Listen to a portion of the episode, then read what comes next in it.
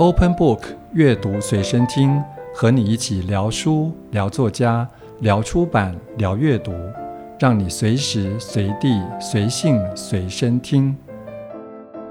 各位听众朋友，大家好，欢迎来到阅读随身听，我是邱显忠。这个节目是由 Open Book 阅读制所策划制作，每个礼拜二中午首播，之后你就可以选择自己喜爱的时间跟地点收听。在过去二十多集的节目里面，我们和来宾聊过漫画，聊过绘本，聊过推理小说、旅行文学，甚至聊过舞台剧、流行音乐等等。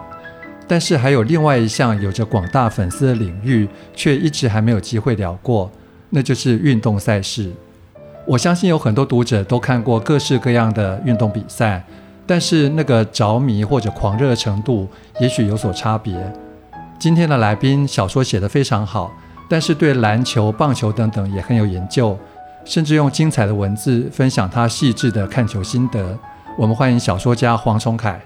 各位听众好，邱大哥好，你好。黄崇凯最被读者熟知的应该是二零一七年的小说《文艺春秋》嘛，那也获得很多奖项。我自己也非常喜欢，那时候还买了好几本送给朋友。那呃，你今天才从台南来嘛？哈，先聊一下你在台南生活，因为你搬过去已经六年了。就是你跟这个城市的关系有没有什么细微的改变？呃，我觉得，因为我们是从呃台北，就是那时候会搬去台南，其实要先可能要先讲一个前情提要，就是说、嗯、呃我们在台北生活，那我跟我女朋友那个时候，其实她自己是板桥人，那我是因为呃。两千年的时候上大学，来到台北这个城市，嗯、后来就呃在这个城市这样子待了下来，一直到、嗯、呃两千一四年这样。嗯、那这中间当然有一年我跑去当兵这样，嗯、可是其实当兵的每次放假我都会跑回来台北这样。嗯嗯、所以我跟台北这个城市是一个好像自然而然，就是说我的人生走到了啊，我应该要呃出远门读书的状态，嗯、然后就留在这个城市工作。在呃二零一四年的那个时候，就是觉得哎，好像我们的工作好像呃暂时也都没了这样子，嗯、那不如我们就用一年的时间换个地方生活。因为其实回想起来，我们从小到大能够呃住什么地方，其实都不是我们自己的意志能够决定的。那所以我想要去呃去住一个。第一个，我可以完全决定我要住哪里的地方。嗯，嗯，那那个时候就是呃，跑去台南玩。嗯，那就好像在那个城市闲晃的过程里面，可以去想象说，哎，我好像可以在这边生活看看。嗯，对，所以就这样搬去台南住了。嗯，那刚开始搬去台南的时候，因为毕竟你刚刚讲说，你跟你女朋友都在台北待了那么长一段时间，一开始有没有什么不习惯的地方？呃，我觉得当然一开始就是说对那整个城市的地理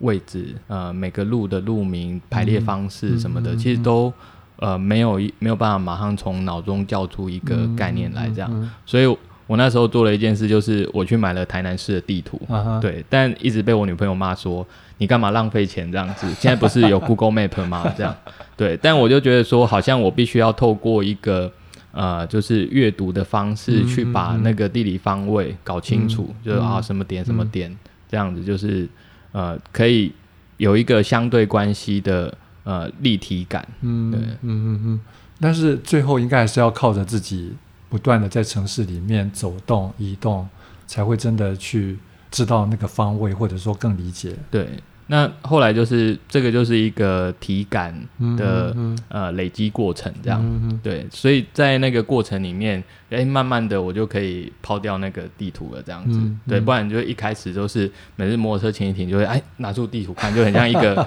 来来玩的游客这样子，嗯、对，嗯，那现在住了六年，其实一定不是游客了哈，甚至你刚刚说，其实一开始只想住一年，可是一年一年就这样住下来了哈，那。你对他的情感应该已经不一样了吧？对，那我觉得一开始我都会有一点跟你五六公尺以上的距离这样子，嗯、对，因为我们住四楼这样，嗯、对。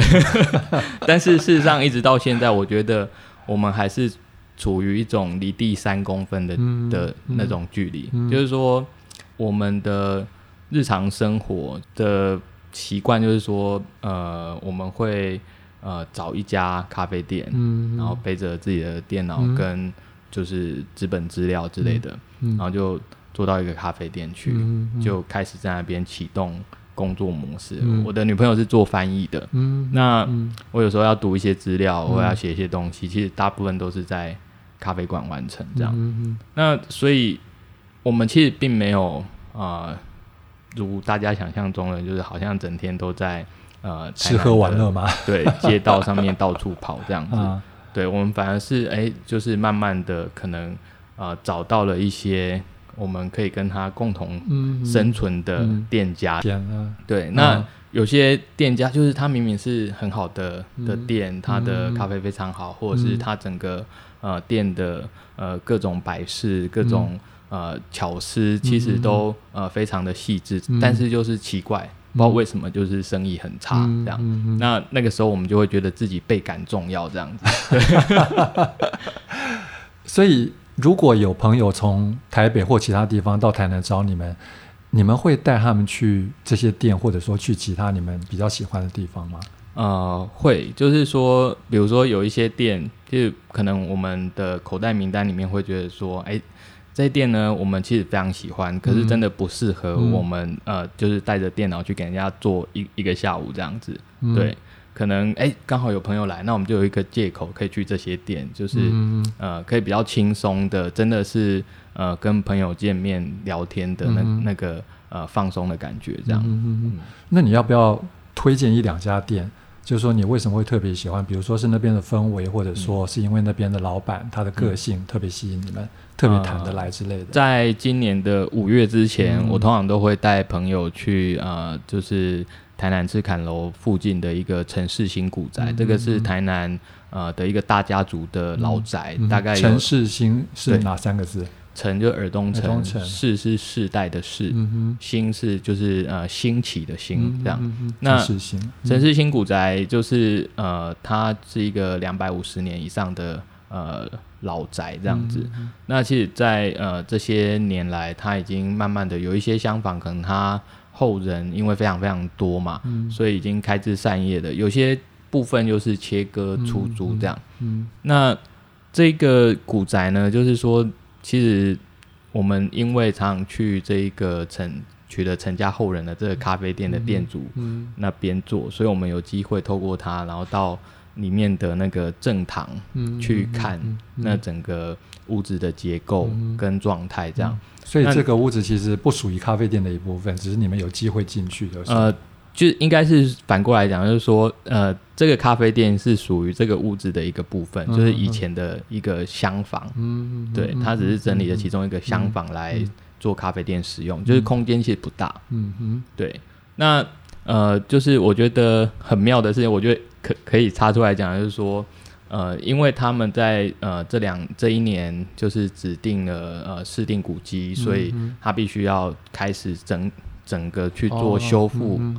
那所以呃，这间咖啡店叫南十三，就是台南的南，嗯、然后十三就是数字的十三这样。嗯、那南十三咖啡店就要暂时呃修店，对，嗯、因为就是要让它整理，就是整个所有的古宅的各个厢房的、嗯、以及正殿的那个部分这样。嗯、那里面就会看到一些很老的匾额，比如说康熙年间的匾额这样子，你会觉得哦。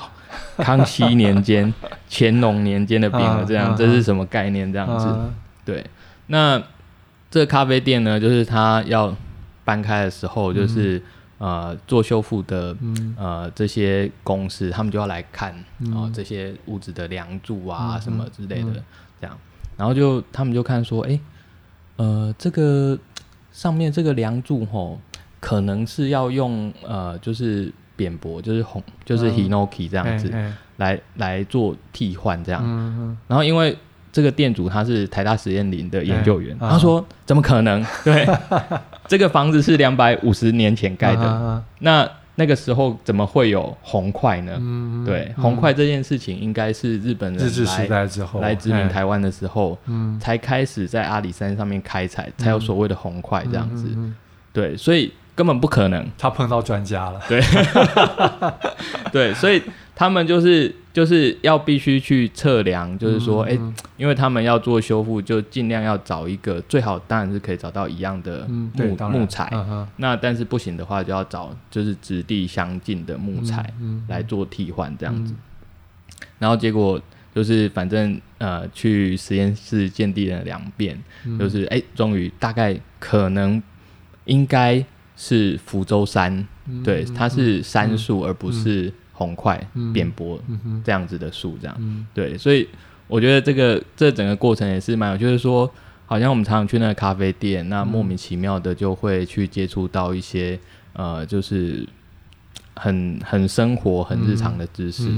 那在那个咖啡店会认识很多人。嗯、那比如说这个咖啡店的店主，他呃的太太就在台家。呃，台江国家公园服务。哦，对，就是以前台南有一个台江内海，对，那因为它在这几百年里面就是已经呃淤积了这样子，对，对，那台江国家公园是一个呃，就是等于是专门看海线风景的国家公园这样，对，所以如果有机会来台南的话，其实我也蛮推荐可以到台江国家公园去看看走走，对，因为那边的很多风况，比如说呃你。在那边有红树林，嗯、那在红树林里面，就是你会看到一个呃生态系在那里，嗯、对。那你今天好像也带了一件纪念小物，跟台南有关系的，是不是？嗯、对，哎，要不要跟大家分享一下？呃，我今天就是穿了呃一个朋友设计的 T 恤，哦，所以其实是穿在身上。对对对，哎、那这个 T 恤呢，就是呃由农历，就是呃农业的农，嗯，美丽的丽，农历的呃这间呃工作室出品的设计的。那这设计师呢，我们都叫他大景。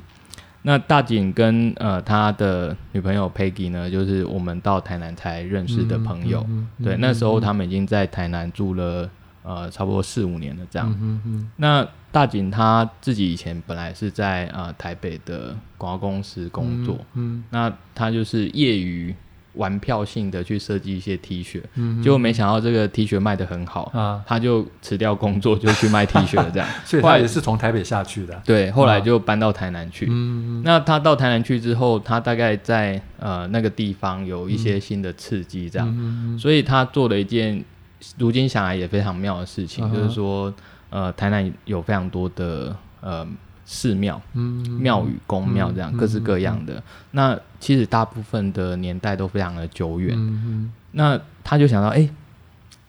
有一些匾额非常有趣，就比如说，呃，就是台南的城隍庙，有一个很有名的匾额叫“尔来了”这样，哎，就是意思就是说，哦，你终于来了这样子。有我看到 你衣服上面就有这三个字，所以这三个字就是那个匾额上面的字体。对，就是他就是去呃把这个匾额的。的那个字体踏下来，嗯、然后把它、嗯、呃，就是变成它设计的其中一个重要的元素，这样子。那我身上穿的这一件呃，就是 T 恤叫做“七爷八爷阴曹地府”这样子，对，就是 underground 的、啊、的声音这样子，啊、对，啊、所以他就是用这些匾额的字体跟啊、嗯。呃、他自己呃去呃就是捕捉的在台南。啊、呃，就是有一些重要的城隍庙，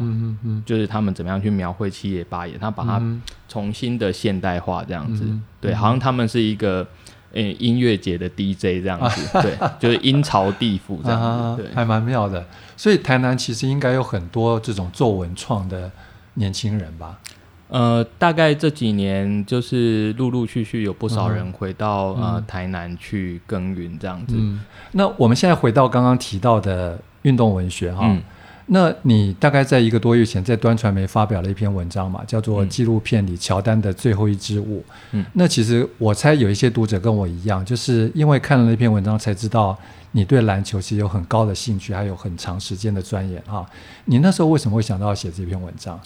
呃。但主要就是说在，在呃 NBA 停赛之后，嗯、对，那这个纪录片系列影集呢，嗯、其实呃早就已经呃在年初、嗯、去年底、嗯、今年初的时候就已经在预告说今年会上档这样。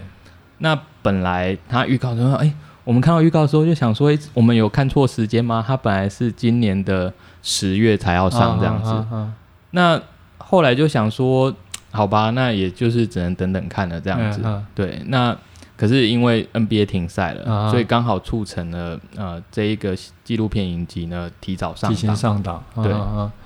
所以他在上档就是在呃四月中到五月中这一个月的时间，嗯，嗯嗯。呃，这一过程就是说我当然就是跟着呃大部分的篮球迷一样，很像在追剧，对，啊，就是就是重新的去呃就是爬书，嗯、跟着纪录片的脉络去爬书，嗯、就是。呃，Jordan 跟公牛队在九零年代、八零、嗯、年代一直到九零年代，他他们怎么样子慢慢缔造了一个呃，就是有点像是神话那样子的、的篮球故事这样。嗯嗯嗯。所以看这个影集，其实有一点点算是填补了新冠肺炎开始之后 NBA 停赛留下来的空白。呃，按照道理讲，就是说季后赛它到呃六月中中下旬的时候会、嗯。最后就是打出一个总冠军，就结束这个球季这样。嗯、那所以球迷的呃，就是作息就是这样，就是说啊，可能都处在一种呃夏天没什么事干的状态，啊啊啊、然后一直到十月底的时候，哦，NBA 终于要开打了这样子，啊、然后就醒过来这样，啊、对，然后一直到六月中下旬的时候，就是这个球季结束，嗯、对，所以现在其实应该是属于篮球迷在。冬眠的状态，哦哦哦、对，嗯、可是因为这个肺炎的关系，所以、嗯、呃，他打断了赛事，如今又在重新的启动这样子。OK，、啊、那你在这篇文章里面，或者说你之前在其他访问里面，其实也提到一件事情，就是说对你篮球的启蒙好像蛮重要，就是说你在大概高中的时候就开始接触到唐诺的文章，然后开始进一步认识跟篮球、跟 NBA 有关的各种知识。哈、嗯，谈一下这段姻缘。呃，其实可能在读他的文章之前，我觉得更重要应该是井上雄彦的《灌篮高手》。哦，是是是，对，对，对，对很多人来说都是。对，哎、就是说我小学的时候是完全是一个运动白痴这样子。啊、那我就是唯一的嗜好就是看漫画，嗯，所以什么漫画就是都会想尽办法去找来看这样子。所以这个这个其实也有写在呃跟 Jordan 纪录片的文章里面的一个脉络，这样、嗯、就是说呃。对我来说，好像因为看了漫画，所以好像同学都去打球了。嗯，那我好像也应该要去跟他们打球，但我就是长得个子非常的矮，啊、然后又没有力气，嗯、然后完全是一个运动白痴这样。嗯、但是在这个过程里面，好像也这样子慢慢打着打着打出了兴趣。嗯，那因为想要更理解这个运动，嗯、所以好像跟这个运动有关的呃文字材料，就会想尽办法的。就是说我能够接触得到，我就会找来看这样，所以就会因因为这样的缘故，在杂志上面看到唐诺的文章。那时候你看到唐唐诺文章，有没有发现新天地的感觉？或者说你之前有没有看过其他的类似的嗯写作？呃，应该是说，大部分的呃，就是篮球文章的写作，你都很可想象，他可能就是会针对某一个球员、某一个球队，或者是呃某一些比赛，然后去整理归纳，或者是说去分析。对，那可是唐诺的文章就是说，他他好像从一个非常遥远的地方写到呃，就是篮球这样。对，那那个遥远地方，有的时候是一个。好像跟篮球没有办法直接呃画上呃就是连接连接线的，对，就比如说呃他使用的一些呃修辞，对，然后会提到的人，比如说他在里面提到李维斯托这样子，对，那你就想说人类学家李维斯托到底跟 Michael Jordan 有什么关系？对，就是。那个中间的连接就会非常的有趣，就是看他怎么扯，嗯嗯、去扯到这这两个东西可以凑在一起，这样。嗯嗯嗯、对。那你后来就这么多年看起来，应该也是继续读了很多呃所谓的运动文学哈，嗯、尤其你在二零一三年那篇文章里面，就是给台湾球迷的运动文学备忘录哈，嗯、就看得出来，就是你涉猎的蛮广的。那其实你后来自己也。偶尔会写一些跟运动有关的文章哈，那对你自己来说，你觉得好看的运动文学大概会有哪一些要素？呃，我觉得因为台湾就是相对来讲，呃，就是他的职业运动其实并不是那么的发达，嗯，所以我觉得当时麦田出版社推出运动家书系的时候，我觉得如今回想起来是蛮不可思议的，嗯、就是他怎么会觉得这样有市场呢？他怎么会，他们怎么会觉得说这个这个书系可以做得出来呢？嗯、但他后来也存活了好几年嘛。对对对对，嗯、其实他出了五呃大概有五十本书，这样、还蛮大的。对、嗯、他除了自就是翻译的，就是比如说。呃，某一些重要的网球选手、嗯、棒球选手跟、啊、呃，而且包含美国跟日本，嗯啊、呃，还有呃，就是主要是 NBA 这样子，还有足球。那里面还有一个很重要的部分是呃，由呃本本土作家，嗯、有有点像是写作家那个运动运动员传记那样子的方式，去呃跟当时的。呃，就是一线的，就是说台湾可能最红的这些职业球员、嗯、棒球员，就是等于好像是跟在他们旁边做一系列的报道写作这样。嗯、对，所以当时比如说黄平阳，哦，然后吕明赐，嗯，对，林义珍，嗯，林仲秋什么这些人，嗯、就是说他们都都有自己一本独立的，嗯、有点像是个人传记这样子，嗯、对。对，那像像这样的这样的东西，好像到最近几年反而比较少见了。对，嗯，我觉得可能某一些呃，就是在现在可能它不是一个这么迫切需求的、嗯嗯、呃书种了。这样，嗯、就比如说像这样子的运动员传记，其实因为有非常多大量的资料在呃，就是。国外的运动网网站上面，嗯、其实都不断的有新的产出。对，对，那当然国外还是时不时会有一本呃，就是运动员的传记。传记。对，嗯、但这个东西就是说，呃，他可能要考量到他能够对应到的那个球迷的 base 到底有多少。嗯。对，比如说你在台湾出一本，呃，就是。梅西的传记，嗯、或者是 C 罗的传记，那台湾的足球迷当然很多，可是到底有多少球迷会真的去买单读书呢？对对，对。这个就会是一个一个问号。嗯，对，嗯，那我知道最近有出版社要出梅西的传记，嗯、其实，但就我一个球迷来讲，我但啊实在太棒了，那我当然要支持一下这样子。嗯、对，嗯，OK，那再回到刚刚的提问哈，就是像你在那篇文章里面也有提到。这些年来，一些你觉得不错的运动文学，嗯、比如说，呃，刘大任的《强悍而美丽》，嗯、或者说张伟雄的《球手之美学》。嗯、那对你来说，这些比较好看的运动文学，你觉得通常是哪些部分会比较吸引你？我觉得，比如说像我喜欢的这些运动文学的写作，嗯、像刘大任、唐诺、张伟雄，嗯、或者是呃，就是有时候刘克襄也偶尔会写一点这样子，对。那他们他们大部分呃，就是我觉得最有趣的就是说他们的呃修辞方式，嗯嗯嗯。就是说他们会找到一个呃你想象不到的方式去形容一个运动，这样。就比如说呃，刘大人以前看陈进打桌球的时候，啊、他说是关公孙大娘舞剑这样，就你怎么会跟一个呃这么遥远的时代就是这样子贴合在一起的？那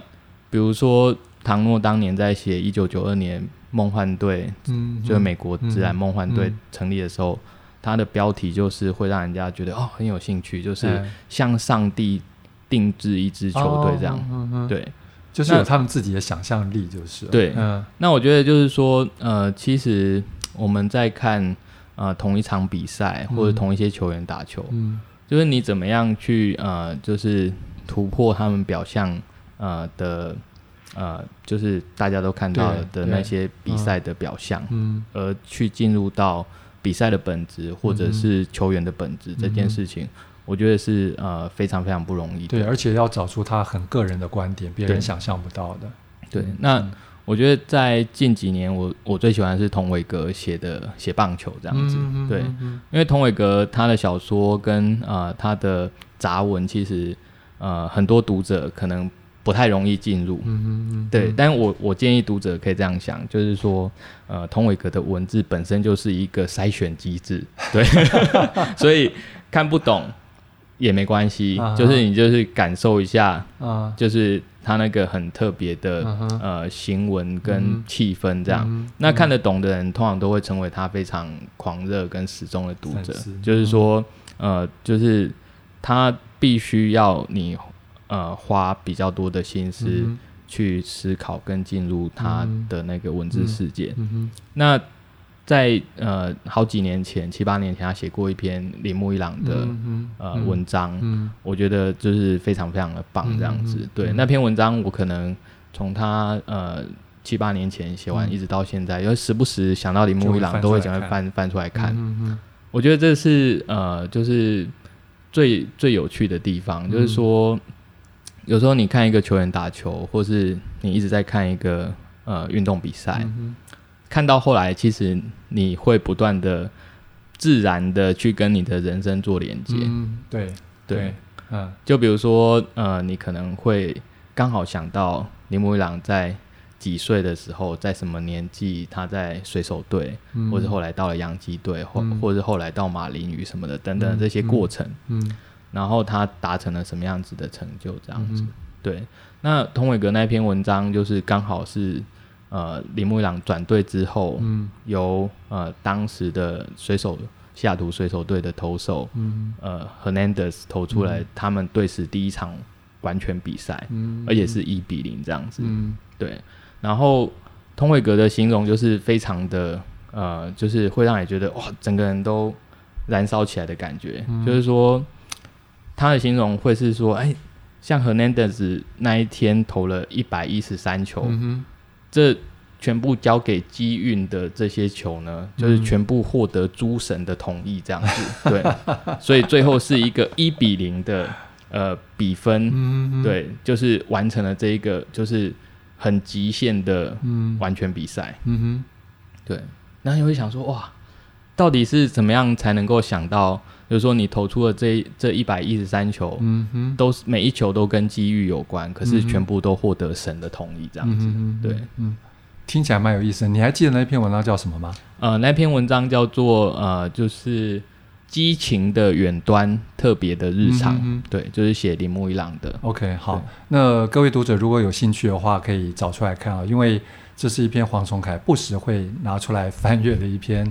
写棒球的好文章哈。那讲到棒球哈，因为你前两年在参加字母会计划的时候，嗯、也在字母会 N 游牧那一本里面写了一篇跟棒跟棒球有关的小说哈、嗯。你要不要大概谈一下那篇小说的构想？因为我觉得还蛮有意思的。嗯，就是会想到写这一个小说，嗯、当然就是我自己以前呃，就是看棒球比较多。那但是我们的那种看，其实、嗯。是非常的不专业，那其实只是一种、嗯、呃，就是大人同学之间、嗯，好像那时候职棒呃最初最初那几年开始打之后，有一个有一个社会的集体气氛时候，大家都会看球，然后会去谈论棒球、嗯。我觉得当时的气氛是非常好的，嗯、就是你跟你的长辈之间好像也有了共同的话题，嗯、因为我们在乡下地方长大，其实。很难会跟长辈有共同话题，可是却因为棒球这件事情，就是你，你可能从来没有想哦，原来你的呃舅舅、你的叔叔、你的伯伯，嗯，其实他们是会看棒球的这样子，嗯、对你从来没有想过这件事，嗯、那结果他们看得很沉迷，这样子、嗯，就是还可以跟你讨论，就是呃某些球员的表现这样，嗯、对，你会觉得哎、欸，那个那个感觉是很好的。可是当然，呃，台湾职棒就是有很多。呃，种种的问题嘛，有发生呃弊案什么的这样，嗯。嗯、所以呃，我就会想要重新回到一个呃，就是历史的原点，嗯、就是比如说呃，当时呃，台湾的中华职棒要成立的时候，在那之前其实是好像是有一个说法是说，嗯、呃，有一个可能性是直接到日本里面，嗯。啊、呃，他们的就是两个，他们分两个联盟嘛，嗯、那。嗯两个联盟分别成立一支球队，嗯，然后就直接就是在日本职棒里面打这样。嗯，那我就觉得，哎，这个想象其实是，呃，如果当年真的在八零年代末期，真的呃就是这么做的话，嗯，其实现在可能台湾棒球的呃景象会完全的不一样。嗯嗯，对。那当然我，我我们最后是成立了自己的职棒联盟，嗯，这个也是值得开心的事情，嗯、因为呃我们要发展我们自己的东西，还是不能够离自己的土地太遥远，这样。嗯，对。那所以，我就会再去再去从这个可能性想说，来再去一个就是。旁边的岔路，走出去试试看，这样子。嗯，嗯，所以就会想象说，哎、欸，假设如果呃台湾的企业都可以已经已经开始并购日本的企业了，嗯嗯，他们是不是也可能去买一支球队，或者是成立一支球队，嗯，然后直接在日本职棒里面，嗯，变成他们的呃一个就是互相比赛的，嗯。一份子呢？嗯嗯嗯嗯，OK。我自己看那一篇小说，感觉是里面带着一些美好的想象，可是其实又碰触到，就像你刚刚讲的，就是呃，台湾职棒发展的过程里面很多呃所谓比较阴暗的角落，就是比如说你提到的打假球，或者说其他的问题。嗯、那呃，就是刚刚讲到说你在年轻的时候读唐诺的文章啊，那呃，我也看到你提过说，其实你当年在读唐诺的这些。篮球专栏的时候，除了吸收到一些跟篮球、跟 NBA 有关的知识之外，其实也算是你自己文学地图的一个开端嘛，哈、嗯。那当然，你之后开始走进文学，然后也慢慢认识很多作家，不管是台湾的或者说国外的哈。那呃，因为你在文艺春秋里面，其实碰触到很多，哎，应该说好几位台湾的作家，不管是呃时代稍微近一点，比如说王祯和，或者说再远一点，呃。日治时代的作家，比如说像钟理和，或者说黄灵芝哈，那呃，你大概是什么时候开始接触到这些比较早期的日治文学的作家和作品的？呃，我其实是蛮晚的，可能要到近十年才开始有呃比较多的阅读呃、嗯、日日治时期的这些写作者的东西这样，嗯。嗯、因为我自己的呃就是受的学院训练其实是。嗯。呃，在历史所里面，那我做的领域是中国近现代思想史，所以呃，在呃就是开始写作出第一本书之前，我基本上呃不太有看过日治时期的作家的东西，这样，嗯嗯嗯。那我觉得刚好也就是在那一段时间，呃，就是呃赖香吟开始在。呃，《中国时报》人间副刊上面的三少师传记开始在写一些呃关于呃日治时期的这些作家的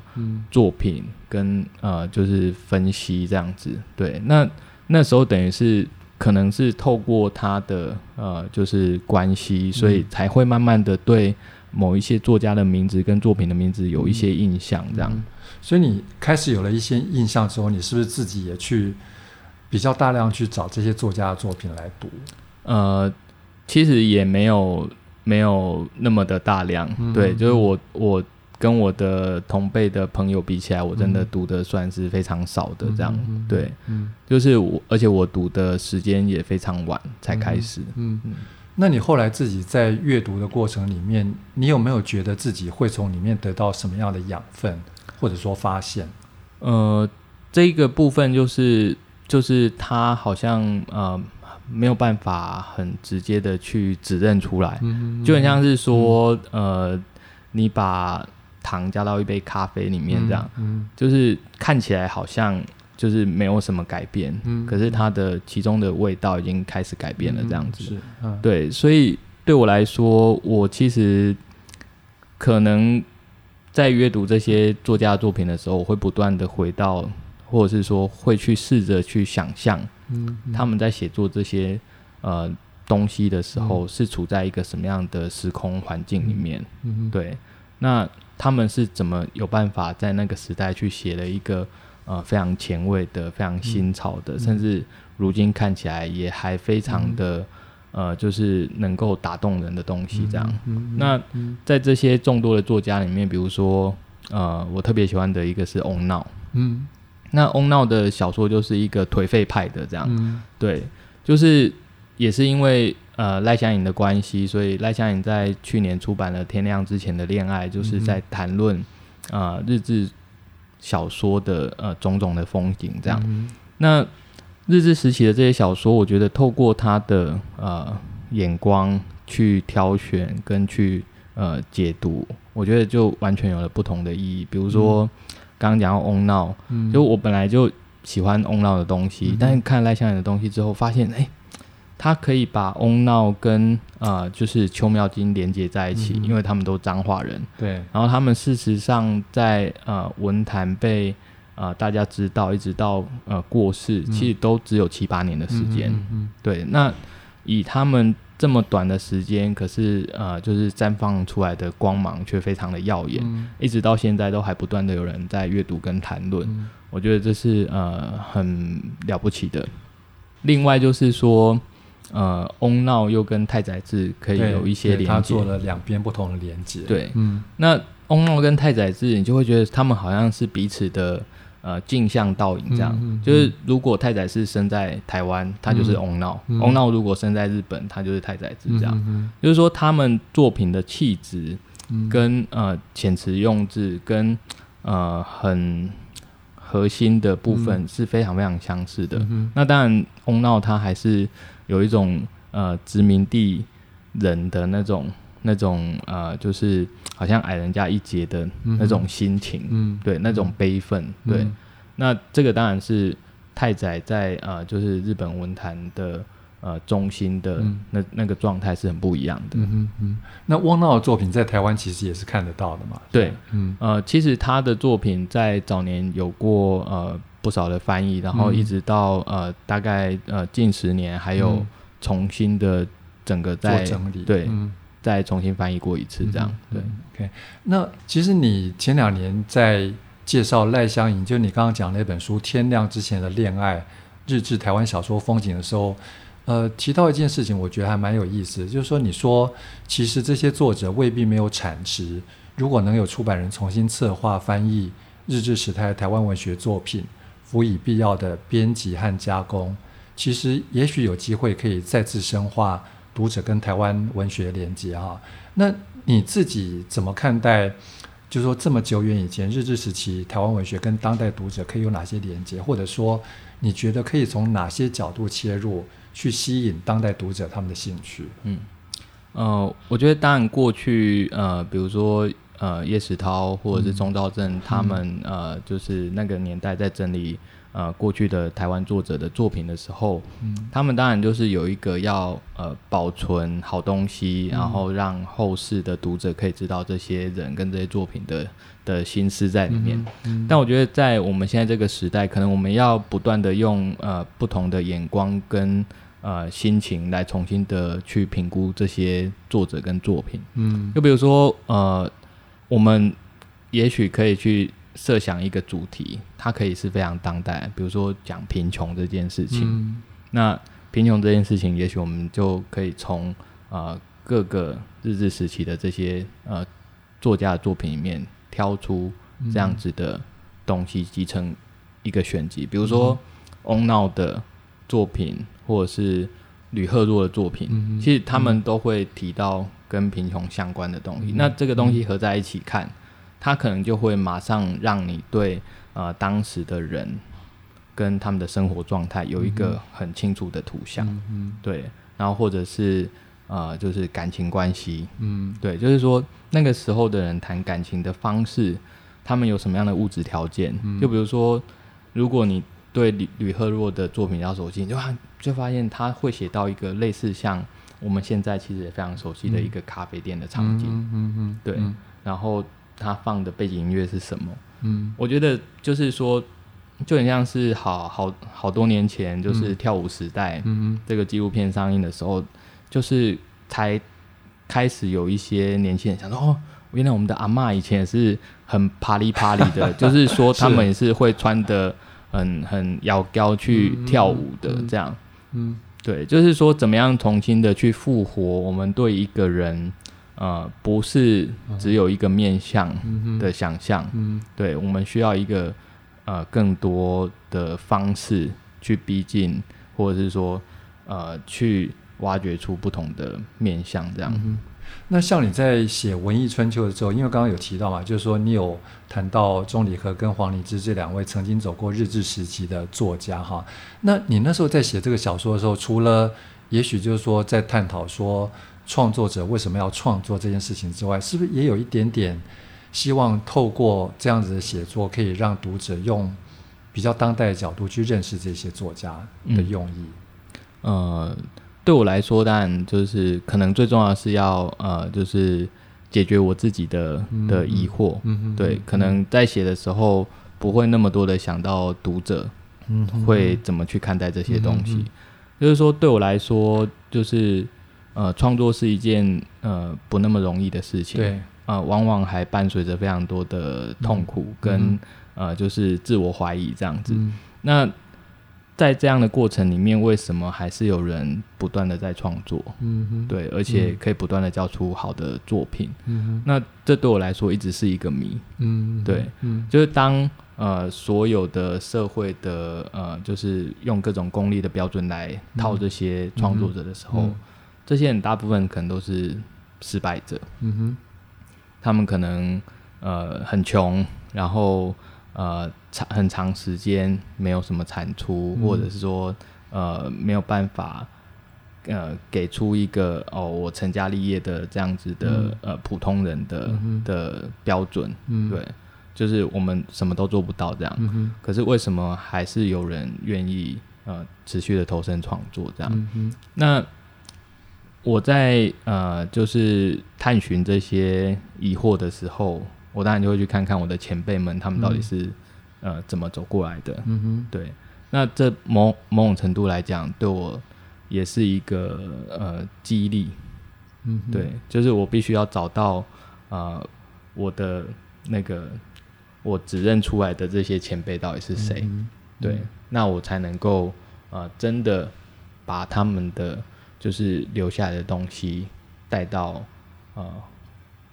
也许给后面的人也能够看到这样。嗯哼，对。那呃，因为文艺春秋出版是二零一七年年底的事情嘛，嗯，那离这离现在也大概两年多，快三年了哈。嗯、那你这段时间应该继续在创作，要不要谈一下你最近的？最新的创作大概在写些什么？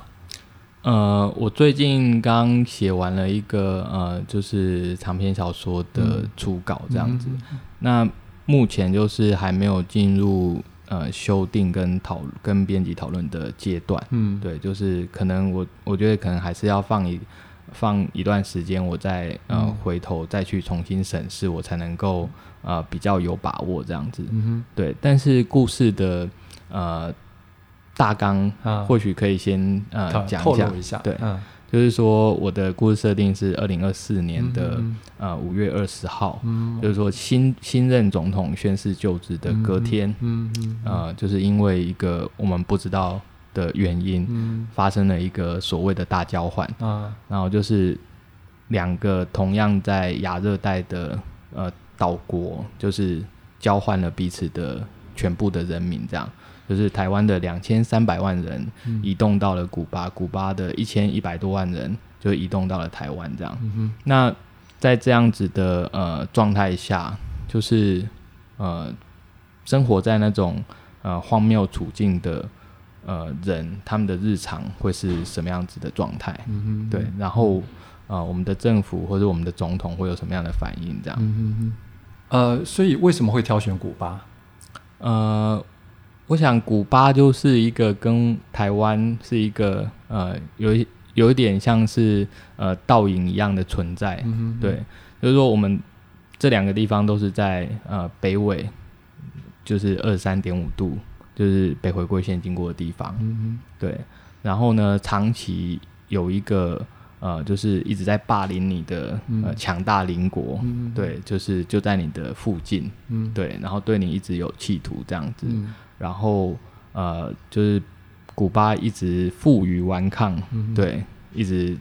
就是长期以来一直呃，就是反对美国，嗯，对。那台湾当然就是说，呃，在这七八十年的过程里面，我们一直在跟呃共产中国有一个、嗯、呃，就是不管说是暧昧，或者是敌对，或者是各种呃关系的变形，嗯、对，就是说。这样子的存在，好像是有一个呃可比较性，这样、嗯、对，嗯，听起来是一个很有意思的设定，而且企图性还蛮大的。呃，就是我试着尽我所能的把这个、嗯、呃，就是这个题材的可能性给探索出来，这样。嗯嗯、但我不知道自己做的好不好，嗯、这个可能要等到。也许明年初完成之后，对，嗯，出版之后再请读者指教，这样。对，非常期待哈。那最后有个小小的请求哈，就是说，呃，刚刚呃讲到那篇文章，就你写赖香吟天亮之前恋爱的那一篇评论文哈，我觉得结尾有一段文字还蛮有意思的，就是说语带情感，而且等于也回看了你自己作为一位创作者的处境哈。那是不是可以？请你为我们朗读一下这段文字。好，令人怦然心动的文学邀约。少女终要老去，太阳依旧升起，阳光猛烈，万物显形。午后可能下起西北雨。我们不再天真了。天亮之后，黑夜仍然要来，周而复始。读赖香吟这系列文字，在受他全解。引导而对这些文学故事动容之余，也在在提醒着时间泰选的酷烈。曾经繁盛的文学年代，相隔几十年光阴，不论今吾已筛除大半。每个作者有幸留下一段时间的作品，只有极少数能抵抗时光的磨损和刻蚀，大多生锈消逝了。后来的我们，终究也会被更后来的人筛选遗忘。但是，一心一意只想恋爱的人，不就是会不计一切后果、奋不顾身的去爱吗？你在写这段文字的时候，应该也是心里有很多感触啊。呃，我觉得就是可能我们大部分。不知道其他人是不是这样想，嗯、但我觉得可能我跟文学的关系就很像是我跟一个恐怖情人的关系这样子。嗯、对，嗯、这个恐怖情人就是会不断的要求你就是付出，嗯、然后不断的要求你要给他更多的时间，要陪他，嗯、然后要换换很多的呃花招去哄他，嗯、让他开心。对，然后他甚至。不只要求要让他开心，也要让他可以哭，嗯、让他可以愤怒，嗯、让他可以呃，就是悲伤这样子。对，但是你还是对这个恐怖情人百依百顺，有求必应。对，我觉得就是一个抖 M 的心态这样子。对，OK，好。那今天黄崇凯跟我们谈了很多啊，包括他在台南的生活经验，包括他对。呃，运动文学的情感和观察，还有他最新的作品哈。那我们很期待黄崇凯的小说明年可以出版，让我们